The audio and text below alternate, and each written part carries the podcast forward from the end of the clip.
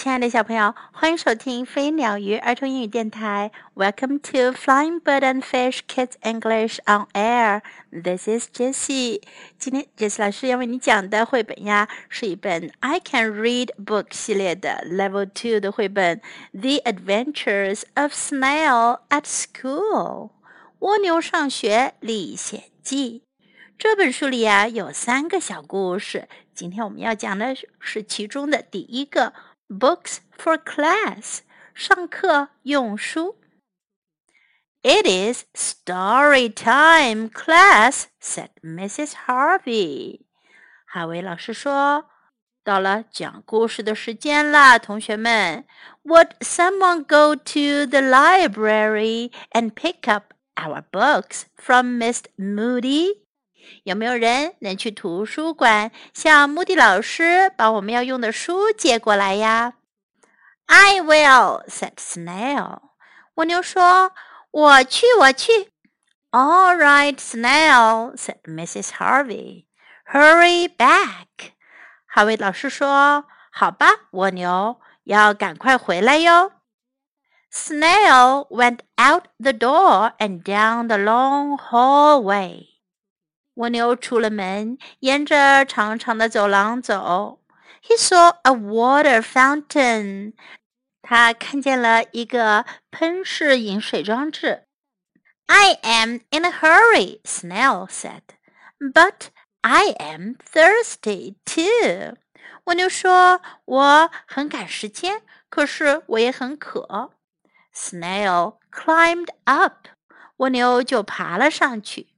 he turned the handle. 他打开了喷水装置的手柄。Whoosh! Water came rushing out. 水哗的一下就冲了出来。Wow! said Snail. He tumbled. 蜗牛大叫了一声，就掉了下去。Snail splashed. 蜗牛在水里溅出了水花。 Snail swam. 蜗牛在水里游起了泳。Snail rested。蜗牛找了个地方休息了一会儿。Snail surfed。蜗牛又用一支铅笔冲起了浪。Here is the library! cried Snail. 蜗牛叫了起来：“图书馆到了！”Those must be our books. 那些一定是我们的书。Snail found the water fountain and turned the handle. 蜗牛找到了喷式饮水器，它关上了把手。All the water drained away. 水都流干了。There you are, Snail," said Mrs. Harvey. 蜗牛回到了教室。哈维老师说：“蜗牛，你可回来了。” ” We were wondering what happened to you. 我们正奇怪着呢，你发生了什么事儿呀？I took a drink of water, said Snail, and the ocean came out, and I was lost, and 蜗牛说：“我就是去喝了口水，就出来一大片海洋，我就迷了路。还有啊，Now, Snail,” said Mrs. Harvey, “do not make up such wild stories.” 哈维老师说：“好了，蜗牛，不要编造这么荒诞的故事。Please go back to your seat，请回到你的座位上去。” Mrs. Harvey picked up the books and placed them on her table。哈维老师拿起了书，把书放在他的桌子上。嗯哼，she said to herself. I wonder how these books got so wet. 他自言自语地说：“嗯，我奇怪为什么这些书变得这么湿呢？”Snail, Mrs. Harvey asked. 哈维老师问蜗牛。“Yes, Mrs. Harvey,” said Snail. 蜗牛说：“我在呢，哈维老师。” Oh, never mind, Snail, Mrs. Harvey said. Never mind. 哈维老师说：“哦，算了，不要紧，不要紧。” 小朋友，蜗牛的这一番历险，你们觉得有趣吗？是真的吗？哈维老师相信蜗牛的经历吗？在今天的故事中，我们可以学到这样一些英文句子：It is story time。到了讲故事的时间了。这句话小朋友可爱听了。It is story time. Hurry back，赶快回来。Hurry back. I am in a hurry. 我赶时间。I am in a hurry.